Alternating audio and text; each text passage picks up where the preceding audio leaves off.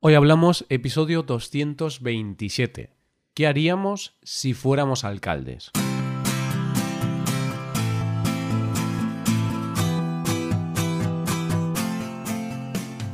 Bienvenidos a Hoy Hablamos, el podcast para aprender español cada día. Ya lo sabes, publicamos nuestro podcast de lunes a viernes. Puedes escucharlo en iTunes, en Android o en nuestra página web. Recuerda que en nuestra web tienes disponible la transcripción y las hojas de trabajo de este episodio. Con estas hojas puedes practicar vocabulario y expresiones con ejercicios con soluciones. Y este contenido solo está disponible para suscriptores premium. Así que si quieres acceder a todo el contenido y quieres disfrutar de estos servicios, hazte suscriptor premium en hoyhablamos.com. Buenos días, queridos oyentes, ¿cómo estáis? ¿Qué tal? Espero que todos vayan muy bien. Hoy tenemos un episodio de conversación entre nativos, entre Paco y Roy. Yo soy Roy y hoy vamos a hablar sobre una hipótesis. Vamos a hablar sobre qué haríamos si nosotros fuéramos alcaldes. Esta ha sido una sugerencia de los suscriptores premium y bueno, a veces hacemos temas que elegís vosotros, los suscriptores premium, y nos pareció un tema muy interesante y fue bastante votado, así que hoy vamos a ver esas propuestas que nosotros haríamos si tuviéramos el poder en nuestra ciudad. Hoy hablamos de qué haríamos si fuéramos alcaldes.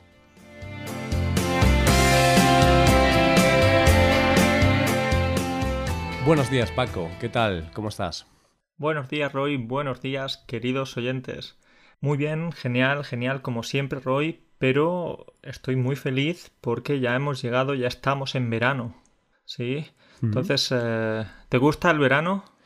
Sí, me gusta el verano. Indudablemente yo creo que es mm, la mejor época del año, al menos para mí. No me gusta mucho el calor, creo que alguna vez lo hemos comentado, pero bueno, en el verano pues hay muchas horas de sol, puedes hacer muchas cosas. Está muy bien el verano, me gusta, me gusta. No conozco a una nadie que no le guste el verano, por supuesto. A mí, a mí me encanta, no voy a ser diferente a los demás.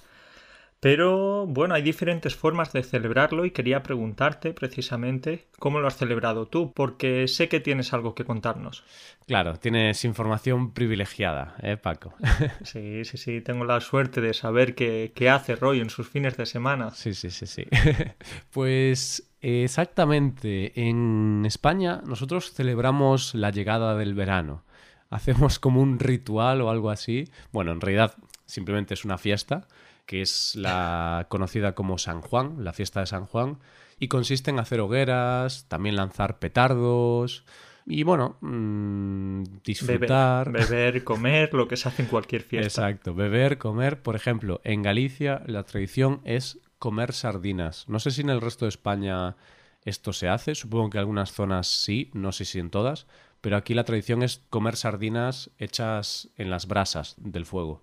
Claro, porque estas hogueras se suelen hacer normalmente en, la, en las playas, en la orilla del mar, ¿sí? Sí, se hacen, se hacen en todas partes en realidad, pero sí que están muy concentradas en las playas. En casi todas las playas hay cientos de hogueras y si alguien llega a España y no sabe de qué va esto, piensa que estamos en una guerra civil o algo, ¿no? Porque de repente hay fuego por todas las ciudades y dicen, ostras, ¿qué pasa aquí? Que vamos a morir todos. No, no, es una fiesta, es normal. Cómo nos gusta a los españoles la fiesta, ¿eh? A los españoles, bueno, y a todo el mundo. Es verdad hmm. que algunas veces la gente, oh, españoles, estáis todo el día con la fiesta, con la siesta, con todo. Sí, nos gusta vivir bien, es verdad, hay que reconocerlo. Eso, eh, San Juan, ¿no? Sí, la entrada del verano, eh, celebramos el solsticio de verano, que le llaman la, la noche más larga del año, creo que es, o el día. Sí, pero no, sería el día más largo, entonces la noche más corta. Eso, la noche más corta del año. Pero en realidad no es el día 23 de junio, sería el día 21, que es cuando es la entrada oficial de, del solsticio de verano. Es verdad, se celebra unos días después. No sé exactamente por qué, pero bueno, San Juan será porque es el santo. Vale, y lo que te quería contar de este San Juan es que si recuerdan los oyentes, el año pasado tuvimos un episodio un poquito especial sobre San Juan porque me habían robado la mochila, ¿te acuerdas?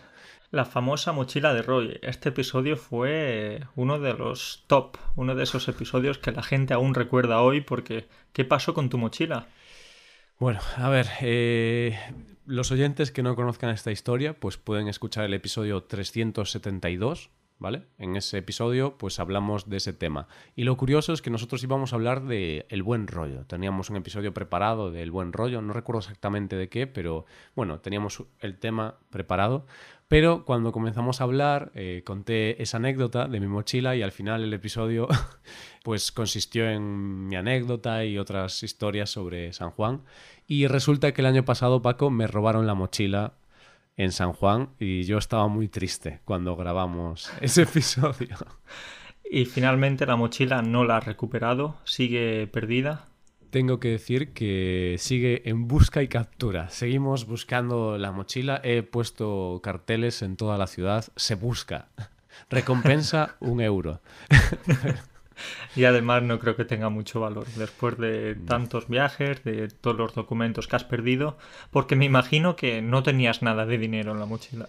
Sí, sí que tenía algo, no sé si 10 o 15 euros, no, no recuerdo, realmente no estaba seguro de cuánto tenía, pero bueno, ya había hablado de eso, ¿no? Que me habían robado unos calzoncillos, Paco. Pero tengo que contarte otra historia que creo que no la conté finalmente en el podcast. Y es que yo tenía un bañador azul de anclas muy bonito y me gustaba mucho. Entonces, como me lo habían robado cuando robaron la, la mm, mochila, pues decidí comprarme el mismo modelo. Exactamente el mismo. Entonces fui a la tienda, todavía lo tenía y compré el mismo. Y después, un par de semanas después, lo perdí. Entonces, perdí dos veces el mismo bañador y Tú dirás, bueno, ya está, ¿no? Pero yo fui otra vez a la tienda y ya no quedaban y me puse muy triste. Ah, vale. Pensaba que te ibas a que te compraste el tercero, el tercer bañador con anclas, pero no, no, no. En este caso tienes un bañador con rayas. Ahora tienes rayas. Vale, Roy, pues bueno. Pero nada, Paco, que eso, que no pude comprarlo otra vez, medio penilla, pero nada, me quedé sin bañador. Y yo te quería contar que este año, pues la historia ha sido bastante distinta, porque el año pasado, pues fui a la playa con las hogueras, fiesta, un poquito de alcohol también, hay que, hay que decir la verdad. Pero este año ya he notado que he llegado a la vida adulta, porque ya no he ido a la playa, no he ido a las hogueras, me he quedado en casa, bueno, no en mi casa, pero en casa de unas amigas y tuvimos una cena pues con mi pareja y unos amigos suyos y míos y hicimos una cena y a las 2 de la mañana para casa. Así que fue un San Juan bastante distinto a lo que he vivido los últimos 5 o 6 años. Uf, Roy, también quiero decirte que ha sonado un poco raro esto de, ah, ya estoy en la vida adulta. Eso significa que los adultos no pueden divertirse, no pueden ir a la playa, no pueden Mm, a ver, no es que no, nos divertamos, pero es cierto que nos divertimos de una forma distinta o de una forma más tranquila, podemos decir. Que, que tampoco me parece mal, ¿eh? pero bueno, siempre da un poco de nostalgia cuando ves así al pasado que hacías cosas que ahora ya no haces, pero que en realidad tampoco quieres hacer, porque dices, ¿para qué quiero estar yo en la playa con las hogueras, el humo, el frío, cuando puedo estar en casa, calentito, comiendo, sentado. Sí, es eso. Con el paso de los años nos vamos volviendo un poquito más cómodos, más eh, señoritos. Y al final es eso, los planes van cambiando.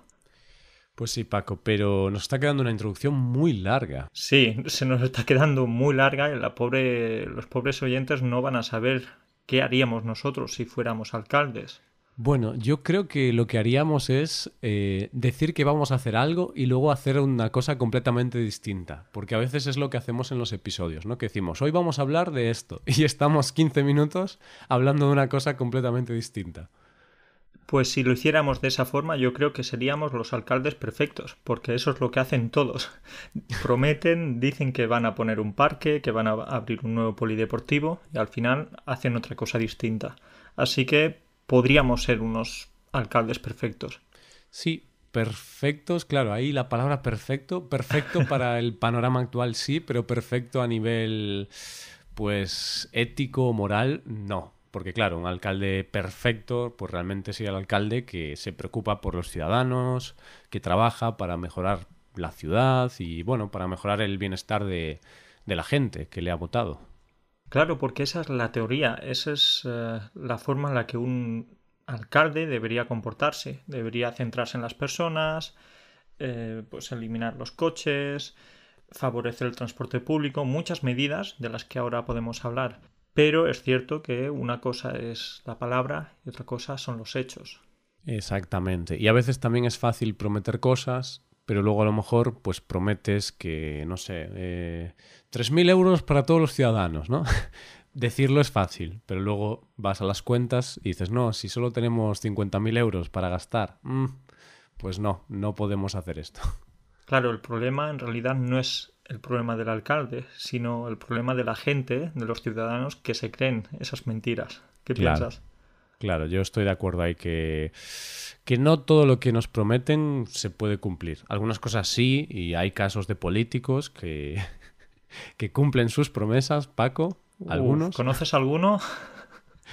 Me hace gracia porque se nota, no sé si en otros países es así, pero en España sí que tenemos este, mm, no sé si decir odio, pero sí que los políticos están bastante mal vistos en la sociedad española. Sí, es decir, oímos esa palabra político, políticos, y es como, uff, no, no, no, por favor. Y, y eso es una pena, porque en realidad son ellos los que conducen más o menos nuestras vidas.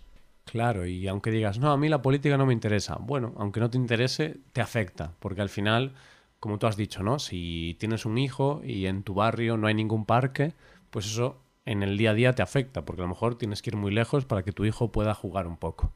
Efectivamente, Roy, y todo es política, y como todo es política, pues precisamente por eso voy a preguntarte, ¿qué harías tú si fueras alcalde?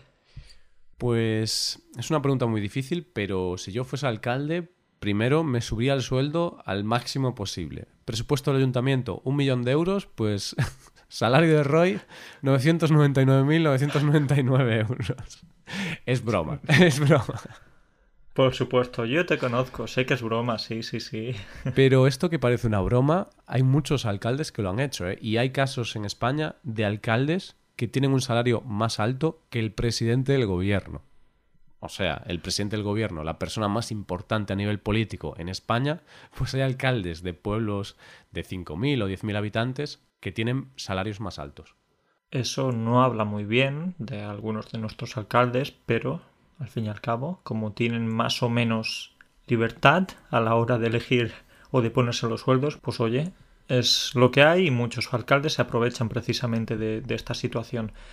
Pues eh, ahora hablando de una forma un poquito más seria, yo puedo decirte que si yo fuera alcalde, daría ayudas a empresas, aportaría capital, aportaría dinero a empresas pequeñas. Por ejemplo, hoy hablamos. Entonces, una ayuda económica para hoy hablamos. ¿Qué te parece? Eso es muy de político lo que has hecho, ¿no? Porque la primera parte de tu argumento eh, es muy cabal, eh, tiene mucho sentido, dices, ostras, es una idea muy buena, dar dinero a pequeñas empresas, pero al final ya se ven tus verdaderas intenciones de, de corrupción, ¿no? De ser corrupto y dar ayudas a dedo, que aquí es una buena expresión que tenemos, dar algo a dedo puede ser una ayuda, puede también ser eh, una contratación, ¿no? Contratar a dedo significa eh, pues precisamente que coges el dedo y dices, este, este que es mi primo, tú, a trabajar con... Mi primo, mi cuñado, mi, mi hermana, ¿sí? Sí, pues, pues bueno, Paco, está mal, eso está mal. Pero sí que está bien el tema de dar ayudas a nuevas empresas y sobre todo a esas pequeñas empresas que comienzan y es muy difícil empezar un proyecto pero claro, tienen que ser unas ayudas eh, con un concurso público, no a dedo, porque algo a dedo está mal. Pero hay algunos ayuntamientos que sí que hacen esto, que dan pequeñas ayudas a, empresas de nueva creación. Y yo aquí estoy totalmente de acuerdo contigo.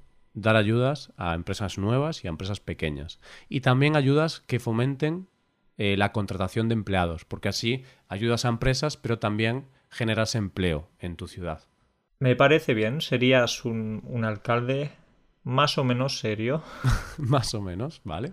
Bien, y hay que tener claro que una ciudad está formada por personas, ¿no? en principio. Y yo creo que como alcaldes, pues deberíamos hacer una ciudad que esté centrada en las personas. Y para eso yo creo que ahora ya hay bastantes propuestas en España Y, por ejemplo, hay una ciudad en concreto que a mí me parece un buen ejemplo, que es Pontevedra. Es una ciudad muy cercana a mi ciudad, a Vigo, está a 40 kilómetros, y ha ganado varios premios internacionales debido a su política de una ciudad centrada en las personas. Y esto significa que la ciudad, pues, creas calles que sean peatonales, o sea, por las que los coches no pueden pasar. Y al final puedes hacer una ciudad donde no haya coches, no haya contaminación o haya mucha menos contaminación y donde no haya pues todo el tráfico, el ruido, los pitidos, que es una locura, ¿no? Porque vas a Madrid o así y te vuelves loco. Sí, esta me parece una idea genial, estoy de acuerdo contigo al 100% y además es algo que he estado siguiendo bastante estos últimos meses porque ya sabes que en Madrid propusieron algo como Madrid Central, ¿lo conoces? Sí, que es para... Entonces eh, querían limitar, ¿no? Querían limitar la presencia de los coches en el mm. centro y parece que pues la contaminación bajó bastante, mm. los vecinos estaban bastante satisfechos y todo funcionaba estupendamente hasta que hace unas semanas ha llegado el nuevo gobierno y ha decidido que, que Madrid Central va a desaparecer. Claro, sí, y de una forma bastante arbitraria, por decirlo así, han decidido que eso no está bien y que, bueno, lo van a quitar. Pero yo creo que es lo típico de como lo como esta propuesta es del anterior gobierno, pues como se llevan mal, ¿no? Son, son partidos contrarios, pues deciden simplemente eliminarla porque la creó el anterior gobierno. Pero es una pena, porque sí que esa es una propuesta muy importante, porque como tú has dicho, eh, había pruebas de que había reducido muchísimo la contaminación.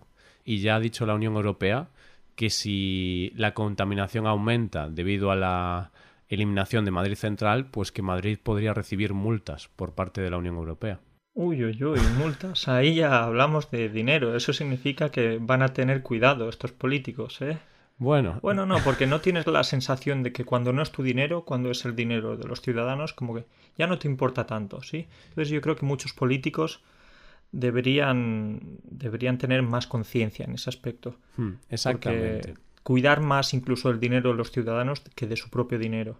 Claro, sí, ese es el problema, que cuando no van a por tu bolsillo, sino que estás usando el dinero del ayuntamiento, pues no te duele si ponen una multa al ayuntamiento porque a ti a nivel personal no te afecta.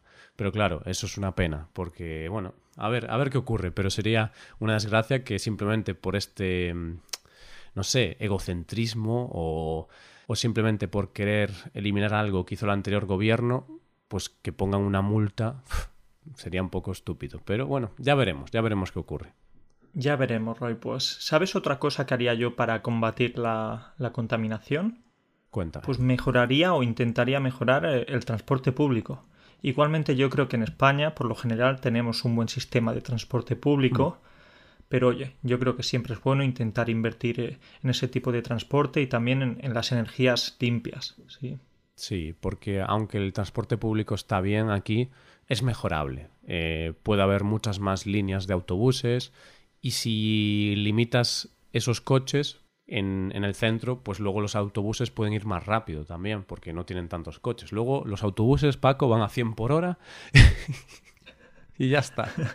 Y ya está. Y luego quitamos coches para meter eh, autobuses por todas partes. Yo creo que los autobuses pueden llegar a contaminar más que los coches, ¿no? Sí, sí. Pero no, no, no, no. Igualmente ya han llegado los autobuses eléctricos o, híbridos y hmm. parece que sí que, que, es una buena solución. Bueno, pero aún así siempre es mejor un autobús que los coches, porque en autobús pueden ir 50 o 60 o 80 personas, pero en un coche como mucho cinco, o bueno, estos coches de siete plazas, siete personas, pero luego en realidad en el coche va una o dos personas habitualmente, no más.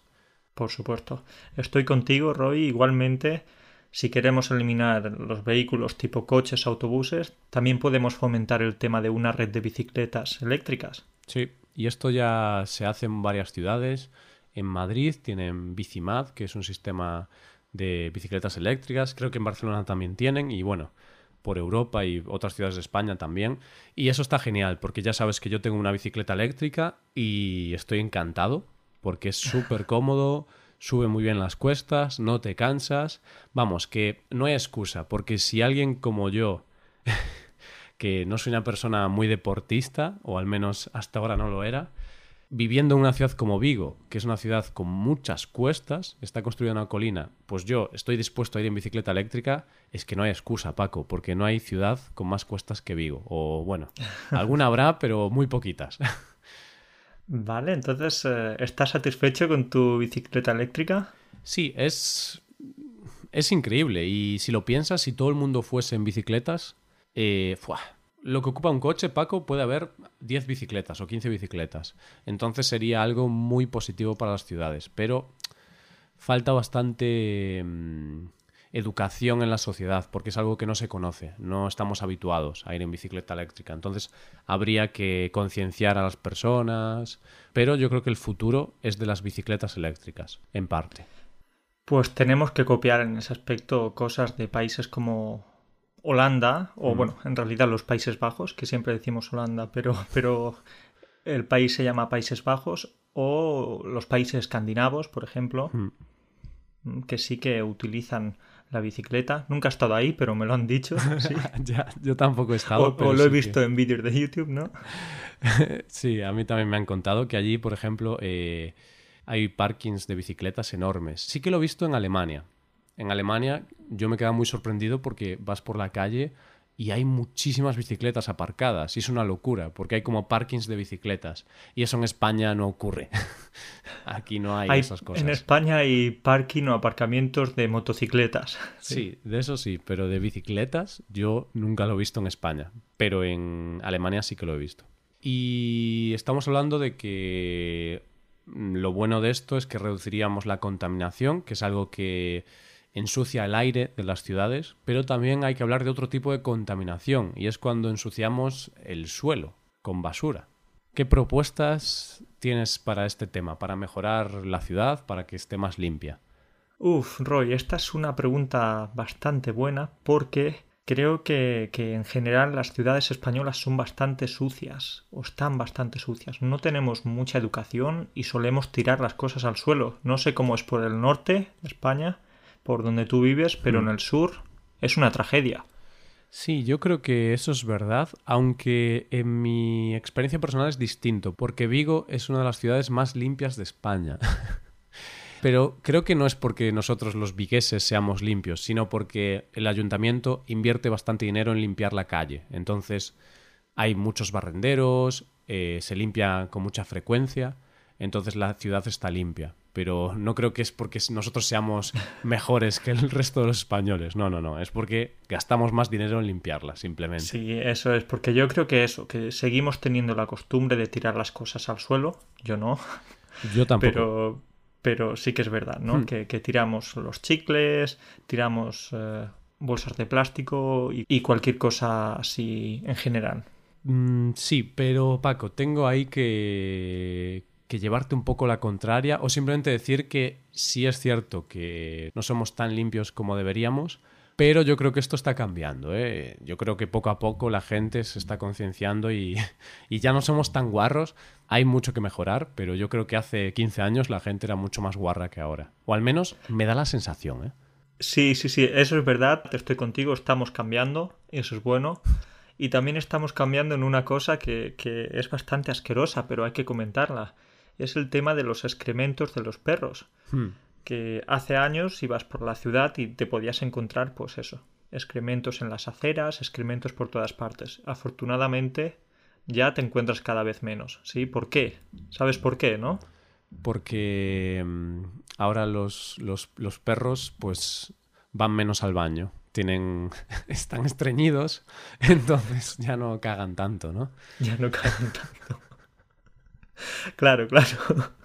Los perros se han educado a sí mismos, han cambiado su metabolismo y ya no hacen nada. Claro, o van al retrete, como ven que los humanos no son limpios, pues han dicho, joder, pues tendremos que cagar en el retrete para, para que si ellos no son limpios, seamos nosotros los, los limpios. Pero no, no, ya sé que esto es una broma, pero yo creo que es mm, pues porque la gente se ha vuelto un poquito más limpia, quizá, ¿no? Y y van con su mm, bolsita y recogen la caca y la tiran a la basura. Sí, sí, sí, es verdad. Eh, creo como, como decimos que hay un cambio de mentalidad, pero por supuesto también es que hay grandes multas. Hay, multas económicas para estas personas que, que, no recogen los excrementos de sus perros. Entonces, claro, no es lo mismo actuar cuando tienes una amenaza de multa de 400 euros o de 200 euros o de lo que sea, que cuando no la tienes. Claro, es verdad, no había pensado en eso, pero sí que es cierto que al final a la gente en parte se la educa mediante multas, porque es como, como cuando antes no íbamos con cinturón en el coche, que hace 20 años llevar el cinturón en el coche, bah, no era muy importante. Yo recuerdo tener 8 años, 9 años e ir en la parte de atrás del coche sin cinturón. Sí, sí, sí. Y eso era todos felices, pero claro, luego vi un accidente y, y era algo fatal. Pero empezaron a poner muchas multas y ahora ya para nosotros es un hábito, no por la multa, sino porque ya es el hábito. Y yo creo que ahora es lo que ocurre, ¿no? Que como hay muchas multas, la gente empezó a, a cambiar sus hábitos forzadamente, porque a nadie le gusta perder 400 euros, y ahora ya estás habituado a decir, vale, tengo que llevar mi bolsita para recoger la caca del perro. Por supuesto. Entonces, eh, nada, ya, ya cada vez que salimos a la calle, yo no tengo perro, pero sí que puedo ver que la gente va con su bolsita y no es la bolsita de la compra, no, no, no, otro tipo de bolsa. A no ser que compres abono para, para tu huerta, ¿no, Paco? es verdad, ¿eh? Mi madre tiene una huerta y hace abono. Bueno, no, no usa caca de perro, pero yo creo caca de Roy. no, tampoco. no, no. No, pero antes eh, se usaba la caca de la vaca para abonar los, para abono y es muy buena. O sea, funciona muy bien. Sí, sí, sí, por supuesto. Ahora ya. El estiércol, básicamente. Sí, el estiércol. Pues eso, que. A ver, es que antes era una guarrada, ¿eh? Cuando la gente iba con el perro y dejaban la caca ahí. Si yo fuera alcalde, a esos a prisión los mandaba. Por lo menos, por lo menos. Incluso yo pondría la pena capital. la pena de muerte. Robar cinco años. Eh, caca de perro a la silla eléctrica. No, no, está mal eso. Bueno, Paco, eh, y ahora, bueno, hemos hablado ya un poco de fomentar el emprendimiento, em, hacer una ciudad centrada en las personas, que es, por un lado, la movilidad, la limpieza, eh, reducir la contaminación. Hay otro tema también importante cuando eres alcalde y es fomentar el ocio y la cultura, porque eso es algo que a nivel local es lo que tienen que hacer los alcaldes, promocionar espectáculos de este tipo. ¿Qué te parece esta idea? ¿Cómo podríamos concretarla? ¿Cómo podríamos concretarla? Bueno, pues lo típico, ¿no? Contratar más bandas de música, eh, pues favorecer los espectáculos callejeros mm. y no lo sé, en general, eso, ¿no? No poniendo trabas a, los espectáculos que, que se hacen en la calle. Sí, yo creo que simplemente intentar crear nuevos eventos. Por ejemplo, en mi barrio hace unos años pues se ha creado un, evento que dura unos cuantos días. Es una fiesta de música y tal, está bastante bien. Y yo creo que eso es la clave, ¿no? Eh, hacer pequeños eventos de un día, dos días, pequeños festivales, entre comillas, en los cuales se contraten a bandas locales. Porque, a ver, está bien traer a bandas internacionales y todo eso de vez en cuando, pero también es importante apoyar a los de nuestro barrio, a los de nuestra ciudad, ¿no? Esos pequeños cantantes, esos pequeños grupos que si no reciben un poquito de apoyo al principio es difícil crecer. Músicos, artistas, como por ejemplo tú. Entonces yo, yo te contrataría, porque sé que tocas la guitarra, pues yo si fuera alcalde te contrataría, Roy. Uf, pues no ibas a durar mucho en el cargo, Paco, porque esto no me parece una buena idea, porque sí, yo toco la guitarra, pero no soy muy virtuoso. Tengo que practicar bastante como para poder hacer un, un concierto público. Un concierto más o menos decente, que no dé mucha pena. Sí, aunque bueno, tengo que decirte que el otro día fui a un concierto y fue un poquito triste. Era un grupo local, pero era un grupo muy, muy, muy básico y yo creo que hay mejores que ese, pero bueno, hay que dar una oportunidad a todos. Pero eran dos personas solo, un tío que tocaba la guitarra, otro que cantaba, y hacían versiones de todo tipo, y no, no había mucha base ahí, faltaba un poquito de, no sé, bueno, pero al menos, pues eso, eh, el ayuntamiento de tu pueblo o de tu ciudad le dio la oportunidad a esta banda y ya saben que no le van a volver a dar ninguna oportunidad más. Una y no más. Es verdad, pues eso está bien, ¿no? Una oportunidad, si lo hacen bien, bien, y si son muy malos, pues oye, habrá mejores. Y si no hay mejores, pues se quedan. Si no hay mejores, pues sí, porque no hay otra cosa. Pero en Vigo tiene que haber mejores. Pues nada, Paco, yo creo que más o menos estas son nuestras propuestas. Yo creo que no... A ver, seguramente hay más cosas, evidentemente, muchísimas más cosas que haríamos, pero bueno, las principales, las que nos parecen más importantes que hay que cambiar, son estas. Por supuesto, Roy, son muchas las cosas que tendríamos que comentar, pero oye, no hay más tiempo, tenemos que ir a comer ahora mismo, mm. entonces vamos a despedirnos ya si quieres. Pues sí, pues nada, cuídate mucho y nos vemos la semana que viene, alcalde. nos vemos, Roy, sigue practicando con la guitarra. Sí, a ver si me contratas. Venga, cuídate. Venga, un saludo para todos, adiós. Y esto ha sido todo, queridos oyentes. Muchas gracias por escucharnos, muchas gracias por estar ahí y por apoyarnos. Y os recuerdo que en nuestra web hoyhablamos.com tenéis varios servicios para mejorar vuestro español. El primer servicio es la suscripción premium, con la cual tendrás acceso a muchas ventajas. Por ejemplo, podrás ver la transcripción, podrás ver una hoja de ejercicios que está disponible en cada episodio del podcast y en esta hoja tenéis la transcripción, explicaciones de vocabulario y expresiones y ejercicios, ¿vale? Con esas expresiones y con ese vocabulario. Y el otro servicio que ofrecemos son las clases de español por Skype, con profesores certificados y nativos de España. Todo esto lo tenéis en nuestra web hoyhablamos.com. Muchas gracias por escucharnos y por estar ahí. Nos vemos la semana que viene, nos vemos el lunes. Bueno, no nos vemos porque es un podcast pero vosotros ya me entendéis. Cuidaos mucho, pasad un buen día, un buen fin de semana y hasta el lunes.